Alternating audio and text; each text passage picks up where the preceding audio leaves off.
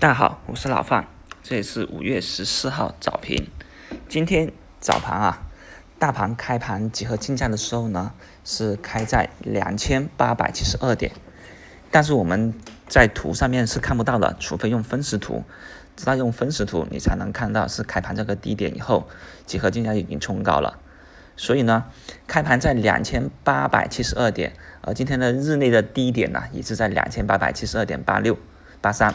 所以你看到开盘以后呢，指数有做一个回踩的动作，但这个回踩呢，并没有破日低，也就是说没有破集合竞价的时候开盘价格，这里面就反映了一点，在集合竞价的时候，资金是在抢筹码的，也就是说呢，资金其实通过昨天晚上的一些啊，我们国家强硬的一个反抗以后，虽然因为外盘大跌，受到了一定的啊不明就里的恐慌资金的抛压。但集合竞价的时候，那种抛压以后，有资金去抢筹码，所以一旦抢筹码，就出现了早盘集合竞价这种情况，所以在这里面就已经奠定了今天去做一个反抽、做一个指数进攻的这么一个特征出来了。所以目前来看，我们看到指数在不断的冲高啊，今天大盘重新走稳在两千九百点上面，是板上钉钉的事情，就是看上面的高度有多高。但是呢，随着指数的一个反弹，资金题材相对活跃，肯定会做一个大面积的一个进攻。早盘啊，像大智慧这种啊，前面已经是利空出尽的股票，已经回调企稳了。那还有其他各种各样的题材股，也在反复的去走稳，像上海自贸的啊，还有大豆、猪肉。此外，还有一些区块链，还有黄金概念。区块链跟黄金概念呢，这里走的是一种啊，对市场恐慌的避险资金情绪蔓延的这么一种题材。区块链我们都知道，资金有时候需要一些特殊渠道去外流的时候，就是去买比特币，对不对？那还有黄金，恐慌的时候是不是买黄金呢？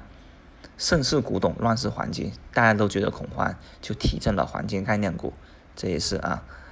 这两个题材走高的一个重点原因，反正现在其实就是一种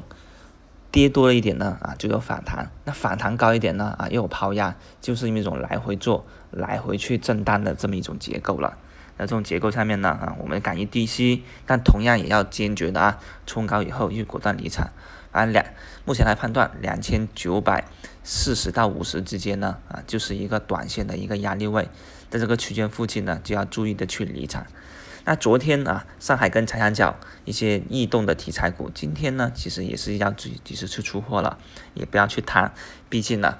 毕竟他们啊，也就是一种短线的题活材题活跃题材。那旧的什么大豆、猪肉啊，都是一些老概念，还走的比较稳的，还有什么养鸡概念，所以还不如啊，去走一些曾经熟悉的题材出来，会更加有利于啊。这个行情的反弹更加有利于啊我们资金账户的一个增值，而市场还有一个个股啊，它的走势呢是提拔了啊当前反弹的这么一个预预期跟力度的，那是克隆股份。克隆股份呢，作为这一波啊四月底以后调整的这么一个行情里面呢，算是走的最明显特征的啊的一个龙头特征股了，所以它早上的一个封板行情呢，也就奠定了啊。当前啊，游资去追逐行情、去反弹、去强势进攻的这么一种预期，也会给到更多散户他们一个指指引，让更多的资金去啊去玩越题材股，去穿越。所以这种情况下面呢，大盘做一定的。进攻是板上钉钉的事情了，就看我们的仓位怎么去决定了。而我们也讲过，这两天仓位弄到七八成以上都不成问题，只要你冲高以后呢，注意去选择压力位去做一个短短线的获利离场，等待一浮冲以后又重新去入场参与。